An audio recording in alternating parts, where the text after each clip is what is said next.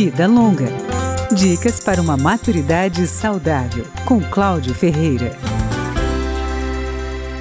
Um relatório anual de uma organização internacional dedicada ao Alzheimer mostra como o design de ambientes pode ajudar os pacientes com demência.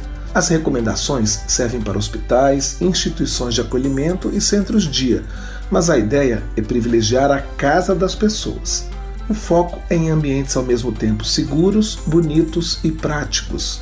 A perspectiva é reduzir a agitação, a ansiedade e os conflitos, promovendo maior orientação, prazer e mobilidade. Levar em conta fragilidades físicas, problemas de visão e audição, criando espaços familiares e facilitando o engajamento dos pacientes com demência em atividades internas e externas o texto foi escrito por 58 autores de 17 países. Eles lembram que para quem tem demência é importante reconhecer onde está, de onde veio e para onde vai. Por isso, a pessoa precisa ter acesso visual aos principais ambientes do local.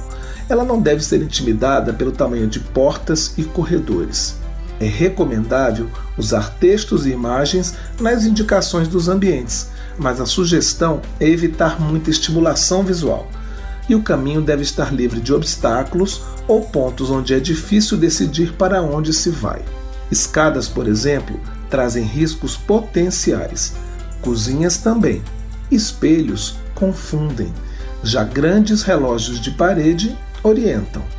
Uma boa providência é estimular a pessoa com demência a personalizar o ambiente com objetos familiares é recomendável ter janelas para o exterior e ter também espaços atraentes para as visitas, para promover a interação do paciente com seus amigos e familiares. O relatório relaciona o bom design com a dignidade da pessoa que tem demência.